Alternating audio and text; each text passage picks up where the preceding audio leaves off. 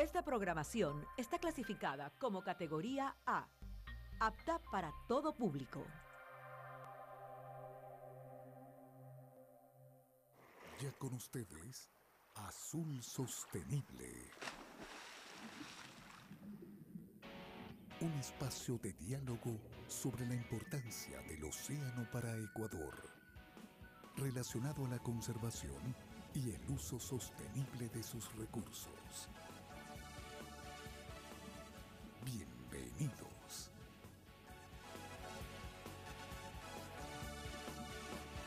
Bienvenidos a Azul Sostenible, sábado 9 con 2 minutos. Me encanta estar aquí. La verdad que yo solo espero los sábados para levantarme bien tempranito y venir a este programa Azul Sostenible. Bienvenidos todos. Estamos en Teleradio 1350 y también estamos en YouTube en vivo porque ya Isaac con su nuevo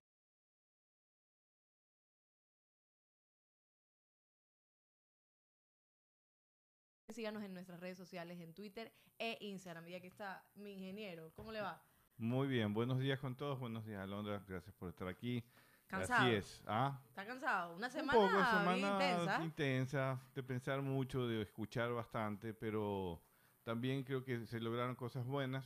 Hay que seguir trabajando, los temas, algunos temas están complicados, tenemos que ver este tema de Galápagos, todavía sigue siendo candente. Vamos a hablar de lo que pasó esta semana, ¿no? Vamos a hablar reunión. esta- eh, de lo que pasó esta semana, vamos a escuchar a los líderes, líderes de las organizaciones pesqueras pronunciándose sobre el tema y bueno, abre, tenemos un invitado especial también que con el que vamos a conversar del tema. Él conoce también muy bien lo que está pasando. Así es, nosotros siempre en cada programa tenemos a un invitado para conocer y por eso les digo que a través de YouTube y de Facebook, arroba sostenible, puede comentar, puede hacer sus preguntas también e interactuar con nosotros y así el ingeniero y yo podemos eh, conversar también con ustedes. Recuerden que en Twitter ya están las encuestas desde ayer para que usted las pueda responder. Yo creo que esta vez me fue bien, creo. No estaban tan difíciles, ¿no? ¿No? Sí, porque es que usted ya es especialista. ya No, veo usted estaba está- cansado y está- dijo, bueno, ya vamos a ponerlas Pon- fáciles. Póngale fácil para ver si Sí. ya ahora sí puede acertar 100%, ¿no? Claro, creo, creo que no Usted me llegó hasta el 80%, pero quiero Sí. verla llegar al 100%. Vamos a ver, vamos a ver, todavía falta. Este programa da para cinco años, así, Así que es.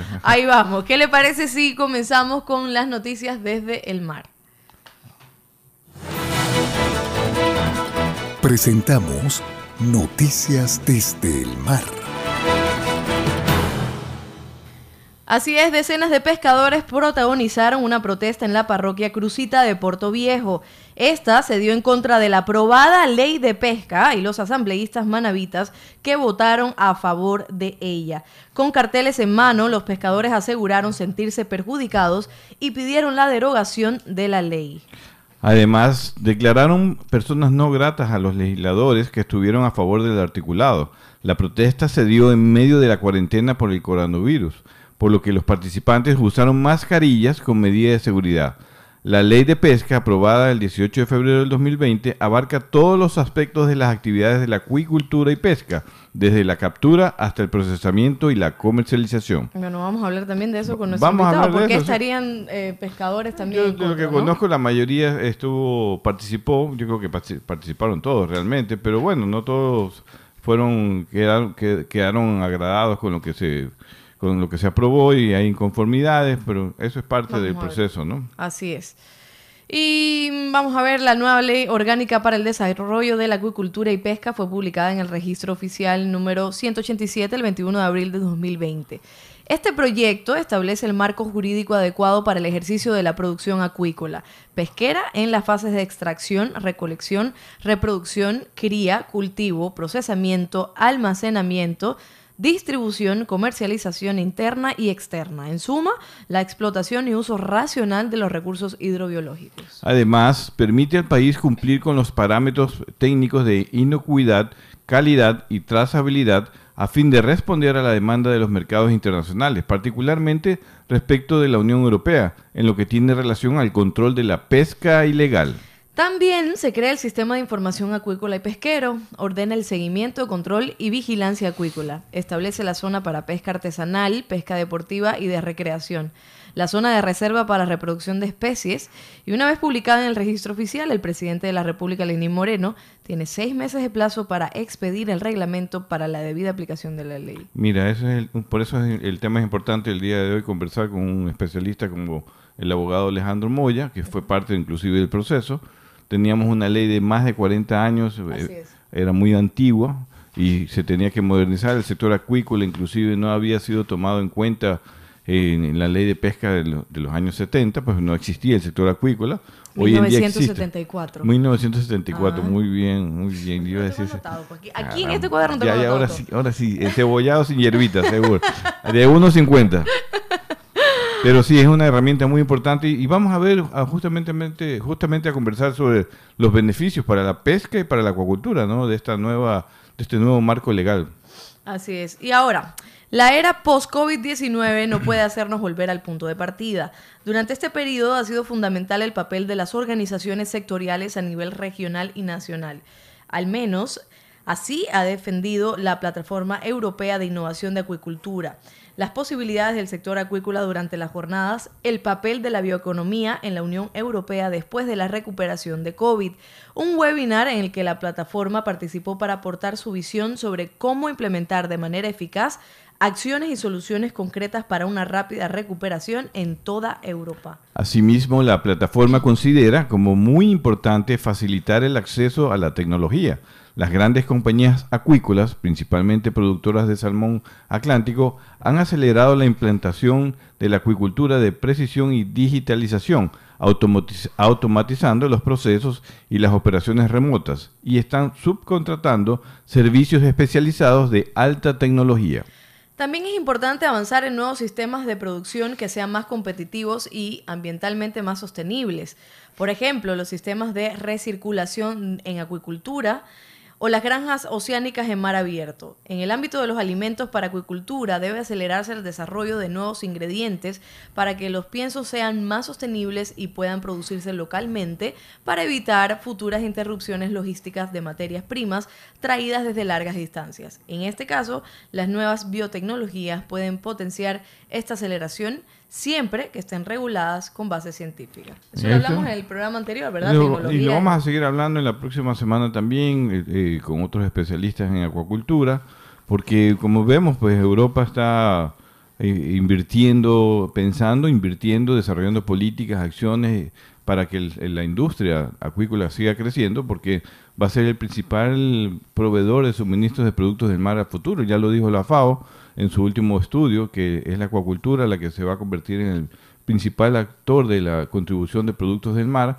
Y allí eh, nuestra región, no solo Ecuador, eh, sino la región latinoamericana, tiene un gran potencial también. Y, pero faltan políticas. En mi opinión todavía falta mucho por hacer. Hemos logrado cosas positivas con el camarón. Reitero, ya lo he dicho en programas anteriores, pero tenemos que ver hacia otras especies, otros sistemas de cultivo en agua dulce, en el mar, la maricultura todavía es un gran potencial y Ecuador tiene que apostar rápidamente a esa, política y a, la implementación de, esa, área tan importante para el país, ¿no? Ojalá así sea. Son las 9 y 10 minutos. Vamos a un corte comercial, pero recuerde que nos puede seguir en vivo a través de YouTube, de Facebook, arroba azul. Estamos en Twitter también, así que conteste por favor las encuestas y ya volvemos. Estamos en Teleradio 1350. Quédate en sintonía. Ya volvemos con más de Azul Sostenible.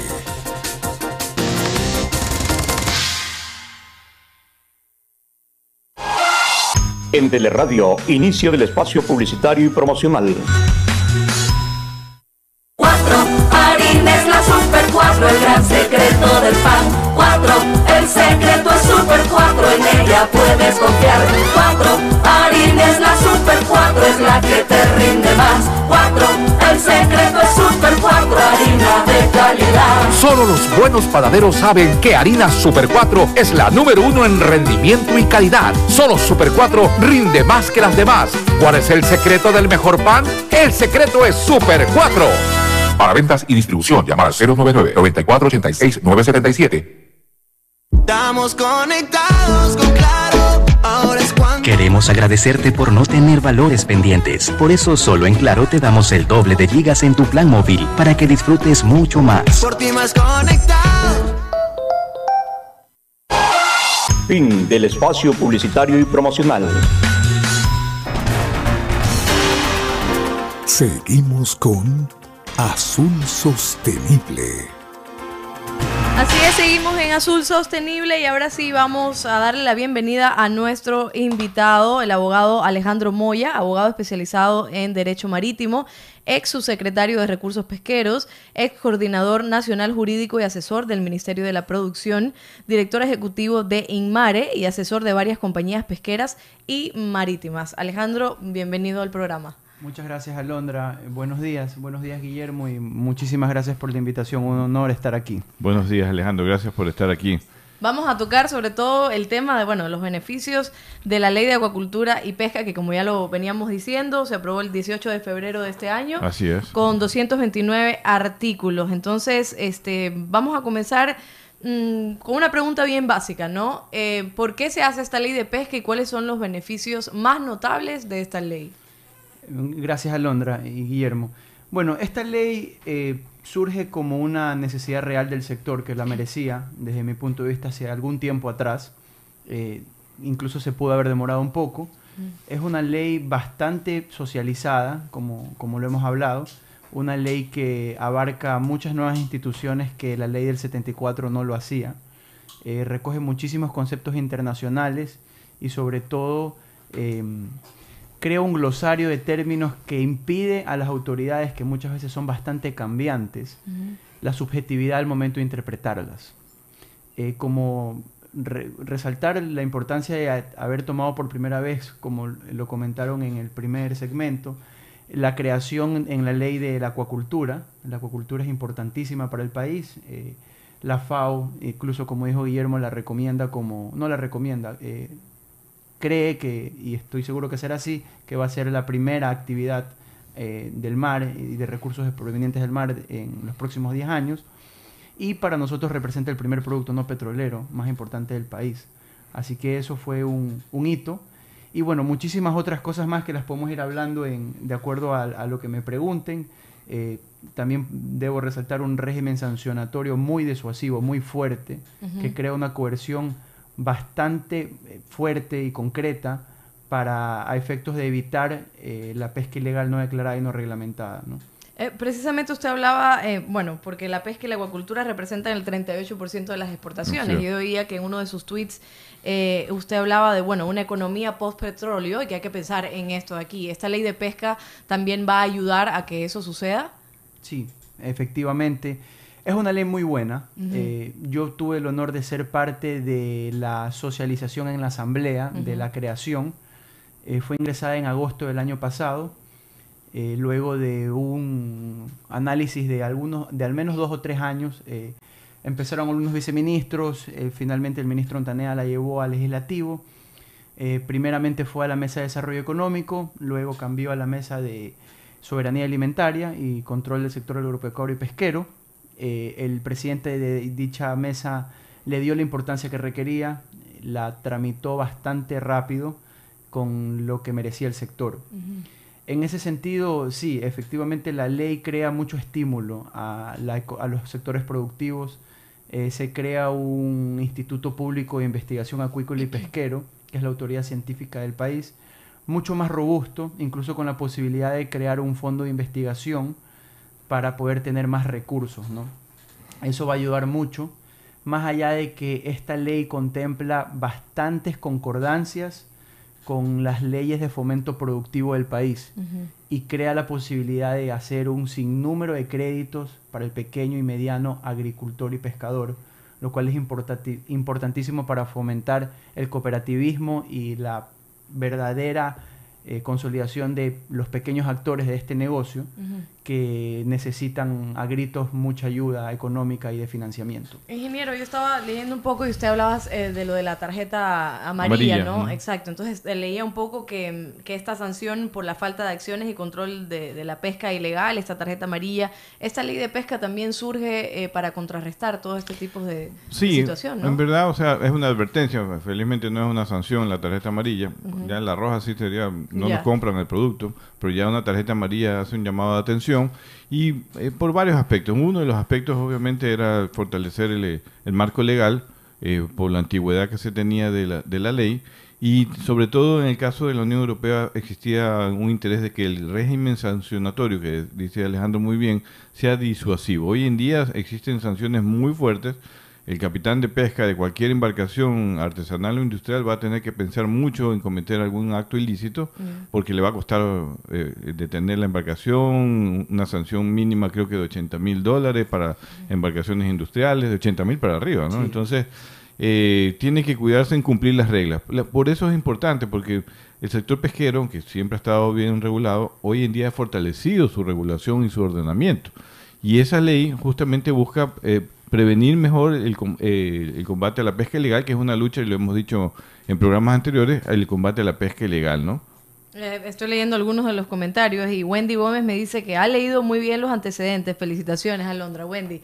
Es que ese es el trabajo que también el ingeniero me está me impulsa a hacer, así que muy bien, gracias. Muy buena alumna. Muy, Wendy es bióloga, así que... Ah, perfecto. Entonces estoy bien, estoy bien. ya Está puedo bien, ya- ya está. todo anotadito aquí. Si la este vamos a llevar cuaderno a se me Manta. Wendy vive en Manta, pero la vamos a llevar a Perfecto. Manta. Allá la visitaremos. El sector pesquero ese dice, sí hay la sostenibilidad de la pesca con acuerdo ministerial en la ley para los recursos y por qué no hay seguridad marítimas en la misma ley. Pregunta. Es, un- es una buena pregunta, Londra. Eh, a ver, la ley de pesca, el ente rector es el Ministerio de la Producción, Comercio Exterior, Inversiones y Pesca, que está representado por el viceministerio y una subsecretaría. La seguridad del mar no es competencia del Ministerio de la Producción y el Ministerio de Pesca, digámoslo. ¿no? Tiene un nombre bastante grande.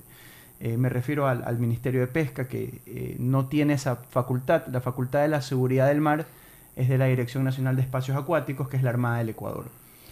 En ese sentido, la- el ente rector coordina muchísimo con la Armada para poder darle seguridad del mar a los pescadores y, a y también a los acuacultores y a los cangrejeros y a todas las partes involucradas en la pesca.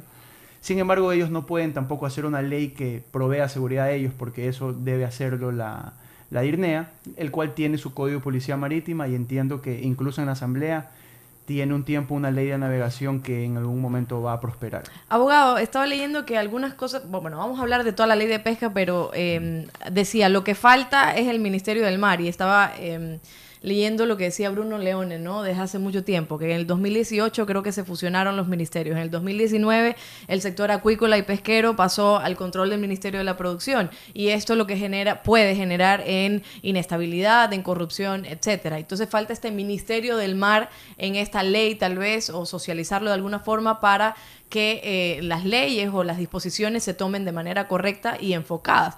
¿Qué piensa usted de esto? Efectivamente, Alondra. Eh, yo voy a ser muy claro en esto. Para mí es inaudito que el primer producto no petrolero más importante del país, refiriéndome al camarón, y el tercer producto no petrolero más importante del país, me refiero al atún, no tengan un ministerio propio. Yo creo que es inaudito que no se tenga eso. Creería que cualquier persona que tome las riendas de este país debe promover eso.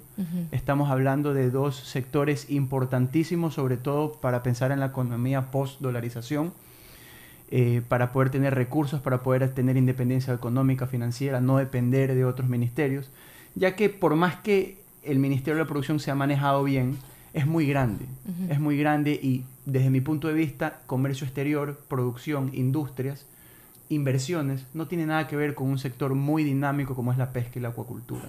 Claro, no, y tú has, tú has sido subsecretario y ves, has tenido varios frentes de, tú sabes lo que es la pesca y también la acuacultura. Ahora, hablando de la acuacultura, Alejandro, ¿qué podríamos decir de esta ley aparte de que se le reconoce un capítulo, ¿qué pueden aprovechar los acuicultores? No solamente en el camaronero, ¿no? Hay muchos acuacultores de, en la región amazónica, en la, región interandina, en las zonas rurales para especies de agua dulce, que también eh, necesitan conocer que tienen un nuevo marco legal. ¿Qué podrían aprovechar ellos de este nu- nuevo marco legal, no? Eh, muchas gracias, Guillermo. Sí, efectivamente. eh, una de las cosas que se intentó crear en la ley, voy a empezar por lo que pudo ser y tiene que quedar como bandera para lograrlo en un futuro cercano, luego de los beneficios reales y directos, fue el tema de la hipoteca y prenda acuícola. Mm. Lamentablemente, en la ley no se pudo aprobar esto. Eh, hubo ciertos informes de la banca pública y privada diciendo que las concesiones no pueden ser sujetas tan fácilmente a una garantía. Entonces, eso quedó pendiente. Eso es un deber pendiente que creo que tiene el Estado con el pequeño y mediano acuacultor. Me refiero a tanto los, los que hacen piscicultura o maricultura, como el pequeño camaronero de la- del norte de Manaví o del sur o incluso o del del, oro, del claro. Golfo. ¿no? Pero sin embargo sí se creó algunas cosas. Eh, entre esas, eh, la ley fomenta mucho el crédito. Incluso el- a principios de este año, en febrero, el ministro Ontaneda logró en, en conjunto, en un trabajo muy técnico, muy profesional, articulado con el ministro de Finanzas, sacar un plan de inversión para el fortalecimiento del sector acuícola y pesquero. Y recientemente el viceministro con la gerente del proyecto de inversión lograron dar ciertos créditos para contratar alevines y fortalecer el consumo de ostras y de acuacultura en ese sentido. ¿no? En este, en este eh, eh, capítulo de acuacultura también se reconoce la maricultura, el cultivo en el mar, que, Que no tampoco estaba. estaba en el marco legal y que es un potencial todavía importante. ¿no? Todavía hay pequeñas iniciativas, pero Ecuador tiene un potencial grande como lo ha desarrollado Perú, Chile, aquí cerca, ¿no? Por supuesto, Guillermo. La maricultura es un una tarea pendiente del Ecuador. Eh, yo creo que ha llegado la hora de tecnificarse un poquito más, Claro. de empezar a pensar en dónde va el mundo. Claro. Y la maricultura es un gran, un gran proyecto para la pesquería sostenible, ¿no? Es una alternativa para las comunidades costeras también, para la industria.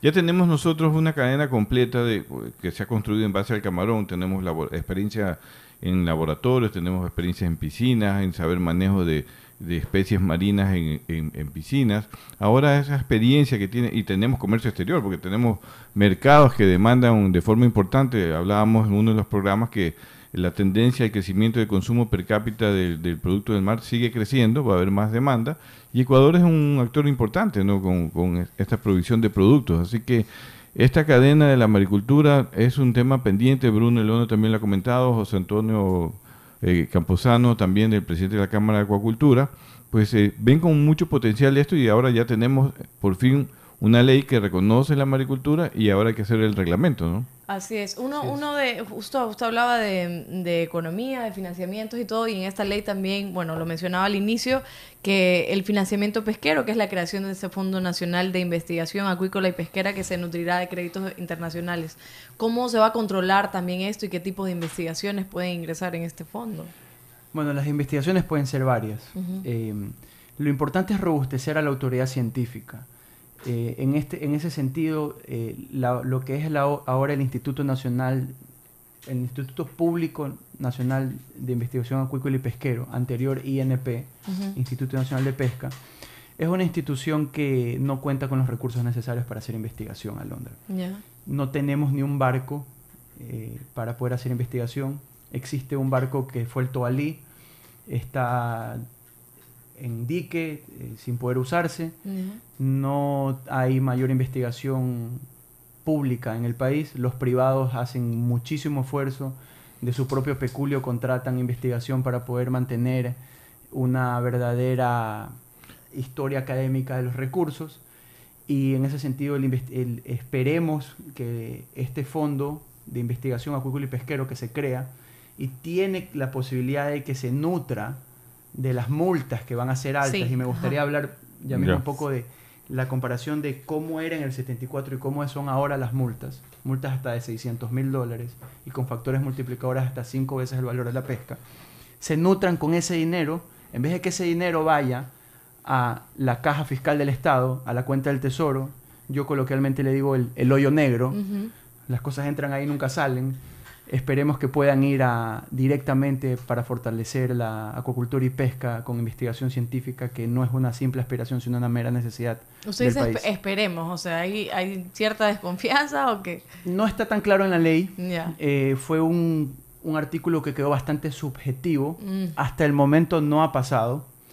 También es verdad que la ley tiene muy poco tiempo de haber sido implementada y la mayoría de multas todavía no han sido cobradas. Eh, debo reconocer que la subsecretaría ha hecho un trabajo muy, muy fuerte con Ajá. el tema del régimen sancionatorio. Tiene expedientes administrativos muy serios abiertos y en ese sentido esperemos ver cuál va a ser el- el- la conclusión de dónde va a ir ese dinero cuando se recoja. ¿no? No, sí, eh, yo creo que eso era necesario. Yo creo que también la investigación privada es muy importante eh, a nivel del sector privado. Justamente el, sector acuícola, eh, sector acuícola de camaronero se ha desarrollado mucho con el tema de inversión privada en laboratorios, e investigación de genética. Eh, ha obtenido algo de apoyo a través de la Universidad del ESPOL con el SENAIM, pero en verdad la mayoría ha sido también la investigación privada, ¿no? Está bien. Así es, vamos a un corte comercial. Pero recuerde que estamos aquí en nuestro programa Azul Sostenible con el abogado Alejandro Moya, abogado especializado en Derecho Marítimo. Y al volver vamos a hablar eh, de un tema que nos decía el abogado sobre las multas, cómo era en 1974 con la ley de pesca anterior y cómo es ahora y con otros temas también volvemos. Quédate en sintonía. Ya volvemos con más de Azul Sostenible.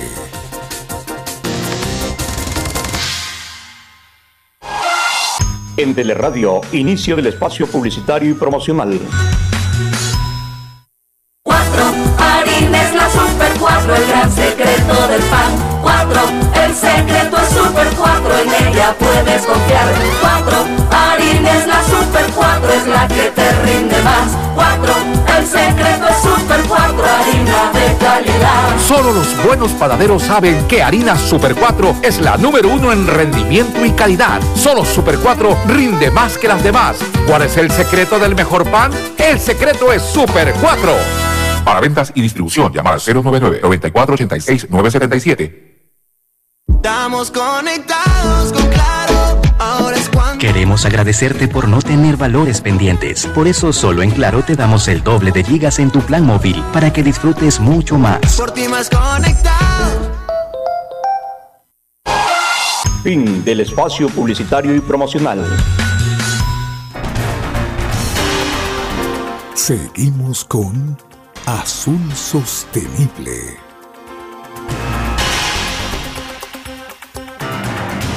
Estamos de vuelta en Azul Sostenible. Estamos eh, preguntándole al abogado cuándo era su cumpleaños, el 14 de noviembre, para invitarlo también a comer encebollado o ceviche, porque ya Sí. comimos encebollado y tenemos Bueno, que él es pescadora, Ya. pescador deportivo. Ah, Así que él puede también traer su propio pescado y nosotros acá, Muy con bien. nuestro chef especialista que nos ha Claro. enseñado algunos platos. eso para- podemos hacer, abogado, ¿le queda, parece? Queda como tarea pendiente y compromiso de mi parte Ya darles está. un buen Muy pedazo de una buena yellowfin o de un picudo. Un buen picudo. un Muy buen bien, pero no puede traer nada de camarón, ni cangrejo, ni esas cosas porque yo soy alérgica. Entonces, nada de eso, solo Perfecto. pescadito. Pes- Ya, pescado ya y fresco. Ya le vamos a pasar la lista de lo que usted Sí, nos por puede. favor, de mis alergias. Ya, exacto. Está bien. Ya, Está ya bien. estamos ahí. Es larguísima.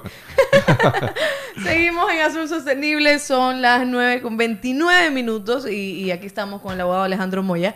Y, y quería, usted quería puntualizar sobre el tema de las multas, ¿no? Sí, efectivamente. Yo quisiera solo eh, hablar de que esta ley de pesca es un gran avance para el país. Eh, esta ley, Alondra, Guillermo, como, como tú conoces, Guillermo, y seguramente Sí. tú, Alondra, también es una ley que fue revisada por organismos internacionales. Fue revisado por la FAO, que es la eh, Food and Agriculture Organization de las, de las Naciones Unidas, y la DIGIMARE, que es la Dirección General del Mar de la Unión Europea, que es la, el departamento, la dirección que nos impone esta advertencia sobre coloquialmente denominada la tarjeta amarilla. Es importante que sepan que esta ley fue revisada por estos dos organismos que son los más importantes y más calificados en pesca y en acuacultura del mundo, ¿no? Entonces, en ese sentido, esta ley cuenta con su aval. Particularmente en el tema sancionatorio, esta ley crea unas eh, instituciones para primero poder ejercer la facultad de sanción más fácil y segundo, eleva muchísimo el umbral de las sanciones en sí, ¿no? solo para hacerles una ejemplificación muy breve, la ley del 74 contemplaba como máxima sanción 80 remuneraciones básicas unificadas, que son de alrededor de 32 mil dólares. La actual ley crea una, un, un régimen sancionatorio de hasta 600 mil dólares, hasta 1.500 remuneraciones básicas unificadas, igual que en países tan desarrollados como España, por ejemplo. Con eso ya le quitas el barco. O sea, Con, bueno, con eso puedes quebrar a un armador. un armador. O sea, tiene que pensarlo bien. Por eso es una ley, una- un capítulo con una, un- con una regulación disuasiva. De tal manera que tiene que pensar bien la infracción que va a cometer, porque si es de ese tamaño, prácticamente puede perder un barco. Pero, pero ahora también, bueno, yo pienso por parte también de las autoridades, porque ya, ya sabemos todo el tema de corrupciones, sabemos todo, todos estos temas que Claro. vienen, se hace la ley y me encanta que sea de, de este tipo. Yo siempre he sido fan de que las sanciones sean bien fuertes, porque la gente después eh, se acomoda, ¿no? Pero lo que decía, hay confianza en que realmente se cumple y que se sancione también. Creo que eso... Mira, todo esto, el marco legal obviamente no puede hacer todo, el- el- lo manejan los seres humanos, pero para eso también viene acompañado de otro componente que me parece importante también, es el monitoreo y el control. El monitoreo y control de las embarcaciones cada vez es más, eh, más eh, fuerte o más eh, tecnológico inclusive, porque vamos a tener que ya no solamente vamos a depender de la- del criterio de un inspector, sino también de una cámara electrónica a bordo, que a futuro se va a tener que colocar en todas las embarcaciones para poder controlar lo que se hace en alta mar, ¿no? Eso ya existe y poco a poco va a ir progresando. Así que va a haber, en el tema de pesca va a haber mucho más controles, ¿no? Para asegurar, asegurar justamente la sostenibilidad de la pesca. Ojalá así sea. Nos dice, eh, hay otro comentario. Eh, buenos días, la ley de pesca está muy bien, pero no sé si estén enterados que la pesca industrial quiere derogar, derogar siete artículos. Estamos hablando de las siete pesquerías, como el artículo 104 y el artículo de las sanciones. Recuerden que esta ley se ha socializado buen tiempo atrás y no se creó de la noche a la mañana, como dicen algunos, así como sacaron el acuerdo de la pesca del chueco. Chuhueco, Sí, sí. el corral Dentro chueco. de No me las diga que no conoce el chuhueco. No, pues. ¿No ha comido sopa de chuhueco? No, Claro. ingeniero, ahora usted quiere que en dos meses yo conozca todas las especies. No, así no se puede tampoco. Está bien. Eh, acuerdo de la pesca del chuhueco dentro de las ocho millas y el problema es que la Marina no hace cumplir la nueva ley de pesca, abogado. ¿Qué tiene que decirle al respecto? Bueno, eh, conozco esta iniciativa de un grupo de armadores de las otras pesquerías que se llaman, eh, industriales. El 104 habla de las 8 millas. Es el artículo que el título es zona de pesca para, para zona para pesca artesanal.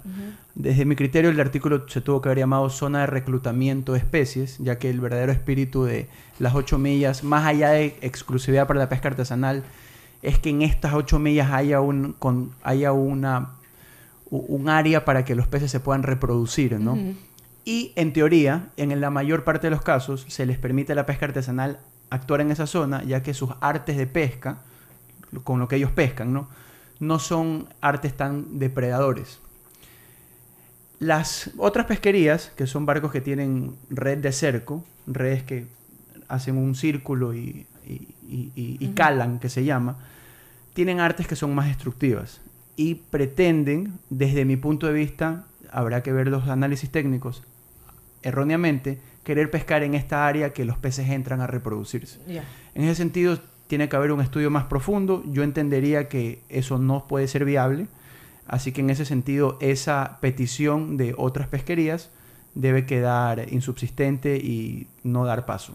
Abogado, también tenemos un comentario de la FENACOPEC, esta a página, ¿no? La página eh, dice, buenos días a todos, la nueva legislación pesquera tiene muchos beneficios para los pescadores artesanales, en el área también de la acuicultura marina eh, y lo más importante, bueno, la protección de las ocho millas. Un saludo al abogado Moya, quien está apoyando a los pescadores de Galápagos. Ahí también tiene... Muchas gracias a los, a los compañeros de FENACOPEC. Eh, en ese sentido, esta ley es muy buena para los pescadores artesanales. Dos Sí. cosas puntuales. Crea un- una obligación de que el Estado provea un sistema de monitoreo a ellos. Eso a Londres es importantísimo. Estamos hablando de más de 15.000 embarcaciones artesanales que salen de, en métodos muy precarios hay veces y hay veces se pierden en el mar. Los han encontrado en Costa Rica, los han encontrado en Perú, los han encontrado en muchas partes del mundo. Darles un, un sistema dispositivo es algo importantísimo para ellos Y lo otro que también es sumamente importante, más allá de la acuacultura, es que se crea el seguro pesquero artesanal, que también tiene que ser una obligación, ya que existen muchísimos Sí. robos. Entiendo que la licenciada Cruz estuvo aquí en el Sí. pasado eh, hablando de este tema, y esas dos cosas son muy importantes para ellos. Y esperemos que sean En bien verdad, en aplicadas. verdad, sí, como tú dices, Alejandro, se, se ha recogido algunos temas importantes que estaban pendientes que se contemplen en la ley, ¿no? Y quizás no es la ley perfecta. Yo también, desde el punto de vista técnico, hubiera pensado en algunos términos, algunos capítulos técnicos eh, de- de- que debi- debieron haber sido incluidos, pero eh, obviamente no se puede incluir todo. Necesitábamos tener ya un marco legal vigente. Hay otras herramientas, reglamentos, acuerdos ministeriales con los cuales se pueden implementar esa- esas ideas.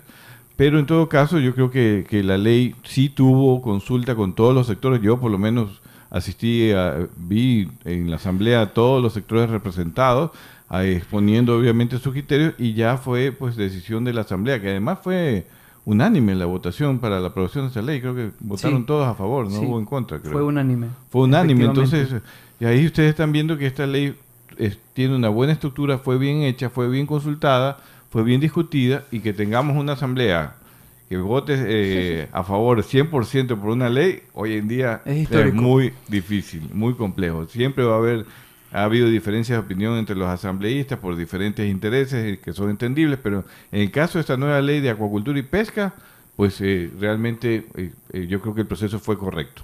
Así es, qué bueno, qué bueno que eso, eso haya sucedido y además creo que ya, ya era hora. Entonces nos está diciendo producción que vamos a escuchar, hoy no tenemos dato curioso porque vamos a escuchar un reportaje que también está hecho por nuestra producción sobre lo sucedido en esta reunión histórica entre pescadores artesanales e industriales. Así es, vamos a hablar de eso que es un tema vigente.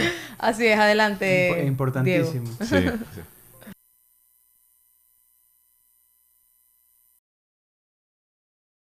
El día jueves 24 se llevó a cabo la rueda de prensa del pronunciamiento de organizaciones nacionales pesqueras.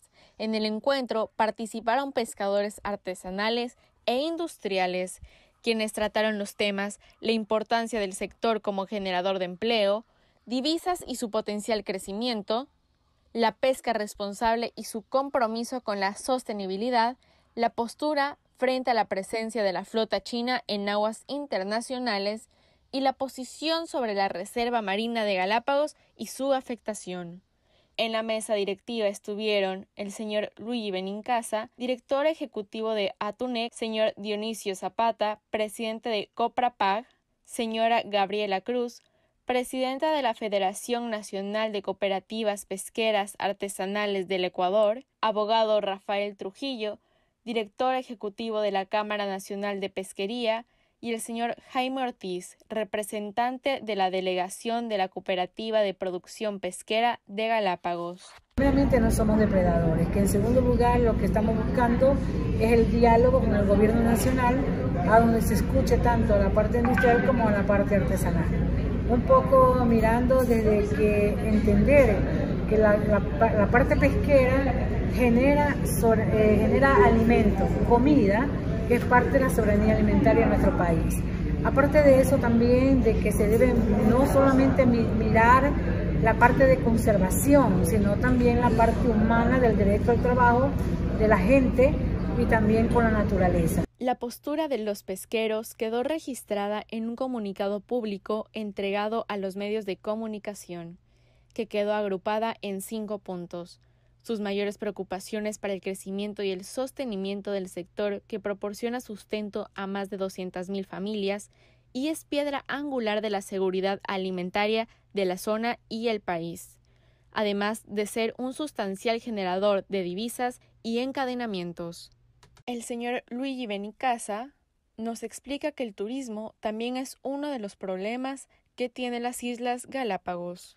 Lo que está diciendo el señor en Galápagos, Eliezer Cruz, que las lanchitas de los barcos dicen que le ingresan a las 40 millas. Quiere decir que ellos no tienen capacidad de control dentro de las 40 millas y la solución es ampliar a las 200 millas. ¿Tendrán ellos la capacidad para controlar las 200 millas si no pueden con las 40 millas? El problema de Galápagos, señores, no es la pesca. El problema de Galápagos era más de 300.000 turistas que llegaban a Galápagos. El problema de Galápagos es que hay más de 30.000 habitantes el día de hoy en Galápagos, que generan basura, generan contaminación, etc. Están disparando donde no es el problema. Asimismo, el señor Dionisio Zapata explicó la situación de contaminación de las islas. Yo quisiera que vuelva a hacer invitación a señores periodistas y conservacionistas y se presenten en Copropal, que yo me haría cargo de guiarlos y enseñarles todas las atrocidades que se ocasionan allá con, con eh, la contaminación. ¿Contaminación de? Contaminación de basura, contaminación de, de aguas servidas. Por otra parte, el abogado Rafael Trujillo comentó que no tiene nada que ver el aumento de la reserva marina con la flota china. El, problema fundamental que estamos afrontando es que eh, la cuerda se rompe por el lado vapino. Nada tiene que ver el aumento de la reserva marina con la flota china. Si aumenta la reserva marina de 40 a 80 millas, la flota china va a venir exactamente al mismo sitio a pescar todos los años y no se soluciona el problema. No tiene nada que ver y por el contrario, lo que va a hacer es perjudicar a la flota ecuatoriana.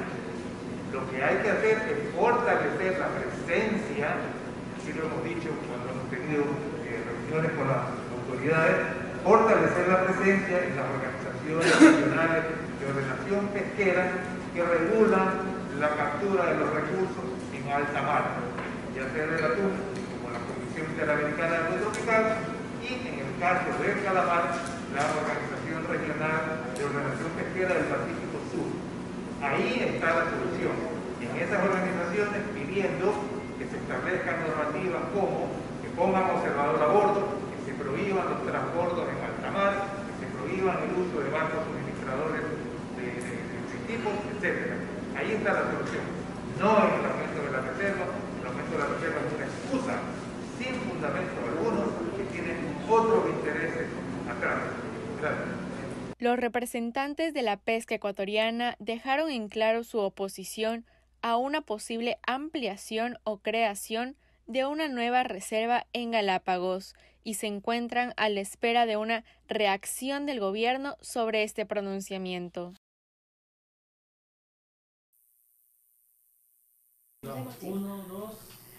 Así es, muchísimas gracias por el reportaje también de nuestra producción de Emilia, eh, que estuvo también presente en esta reunión histórica entre pescadores artesanales, industriales y abogados. ¿Por qué histórica?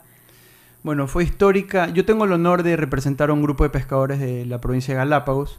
Es histórica porque la pesca es muy dinámica, Londra.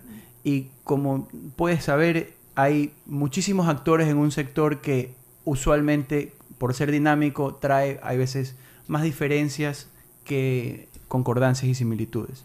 Es histórica porque los pescadores artesanales se unieron con los pescadores industriales a hacer un frente en común para poder decir que ellos hacen pesca sostenible. Y esto nunca había pasado. Esto nunca había pasado, eh, fue una iniciativa muy buena, eh, muy importante de tanto del sector pesquero de Galápagos, de los dirigentes de Galápagos, como de las cámaras atuneras del Ecuador, específicamente Atunec y la Cámara Nacional de Pesquería, representada por don Luis Benicasa y por don Bruno Leone.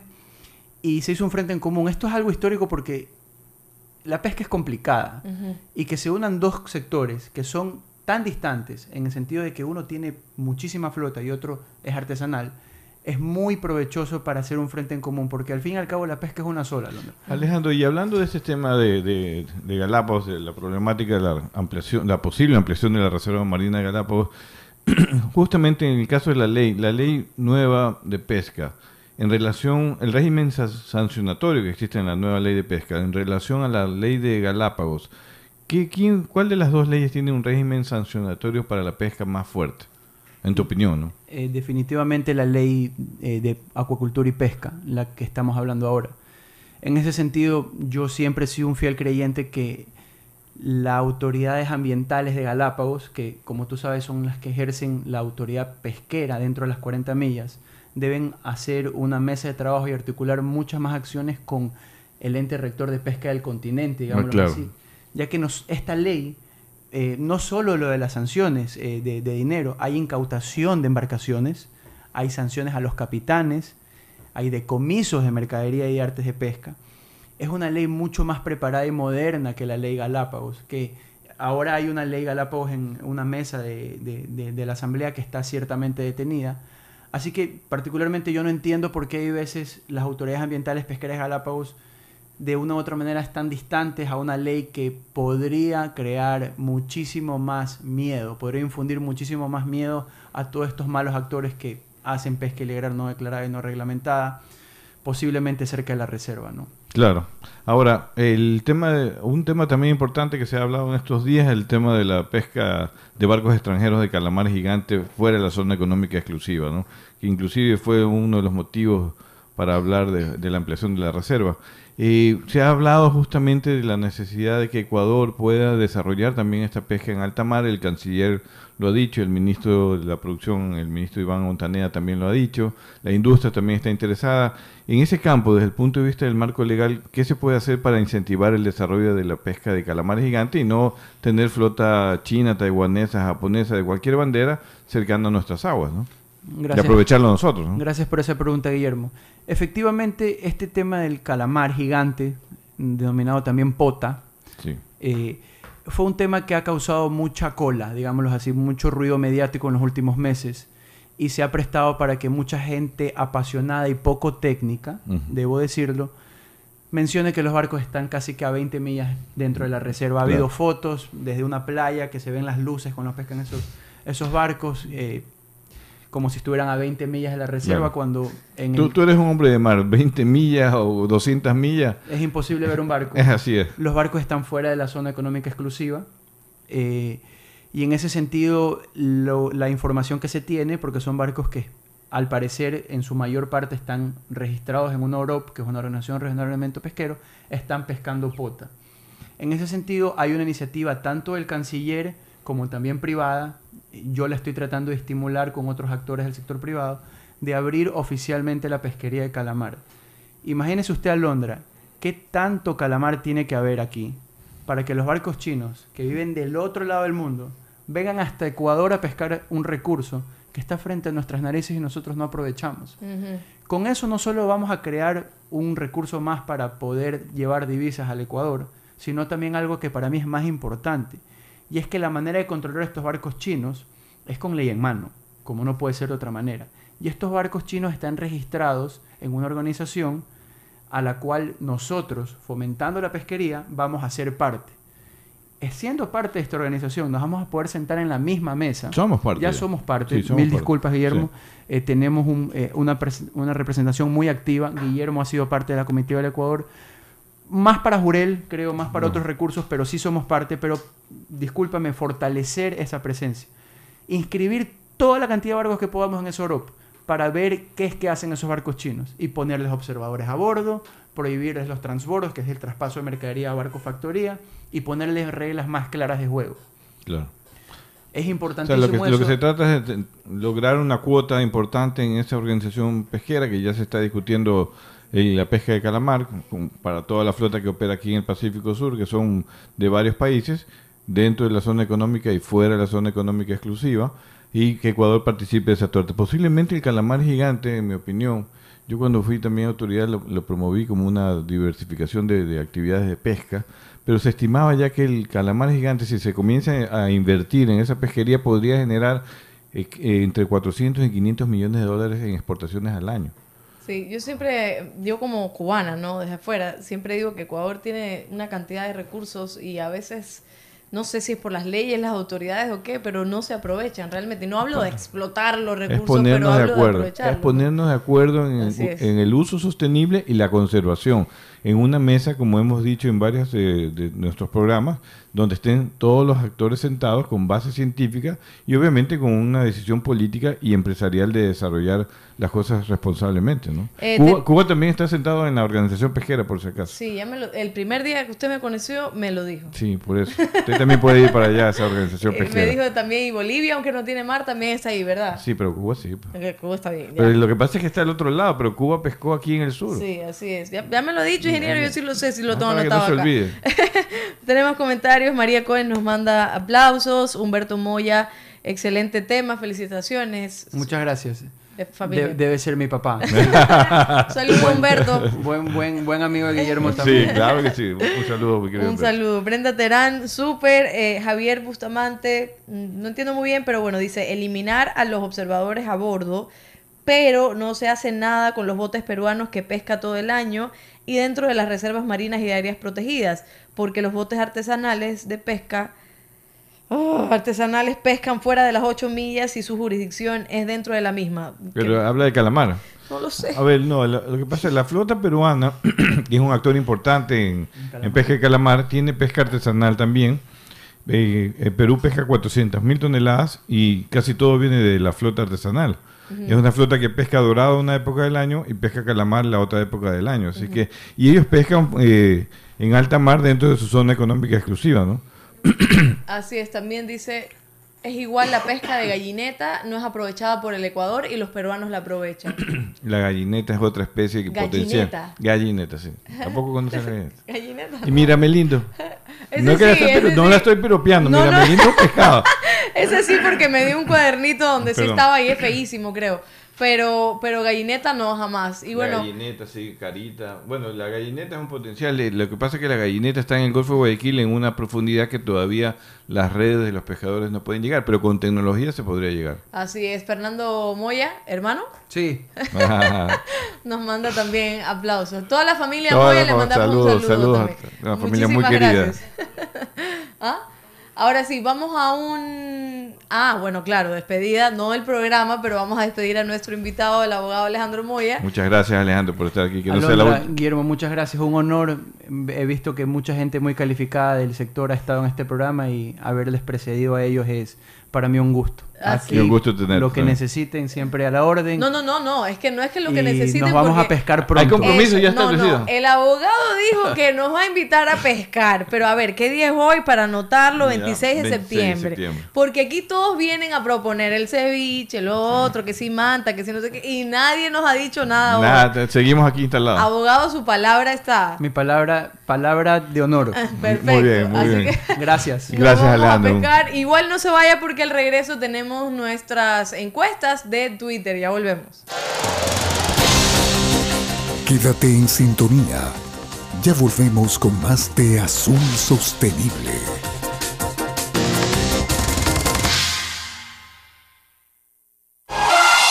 En Teleradio, inicio del espacio publicitario y promocional.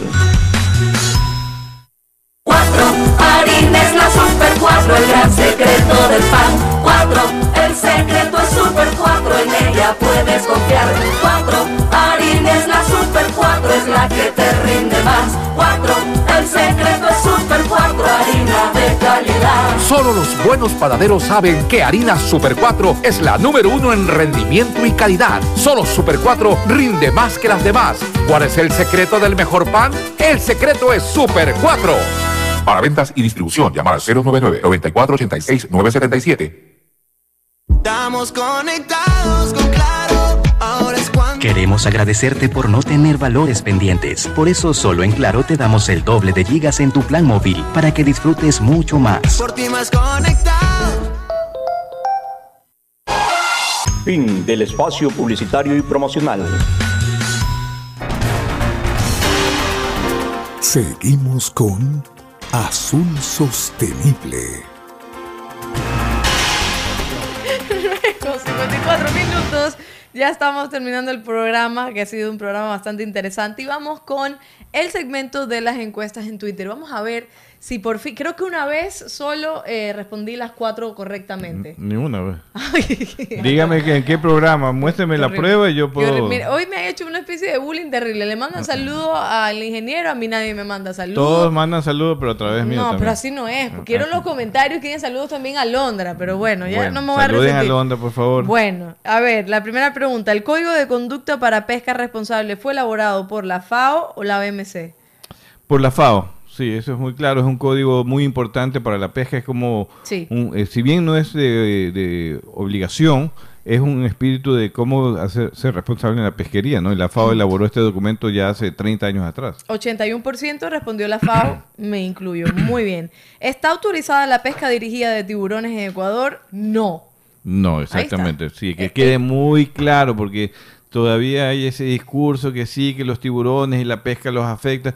Sí, hay pesca incidental, pero pesca dirigida en este país no hay como hay en otros países. Y lo hablamos Como sí hay el en otros programa países. pasado y creo que eso fue una de mis preguntas. A ver, Claro. entonces no se permite lo No se muy permite, claro. la- está prohibido por decreto ejecutivo. O Así sea, es una es. política de Estado para cualquier gobierno. 40 votos, 87% respondió no y el 13% vamos a ver, vamos a ver qué está pasando, porque esto no está permitido.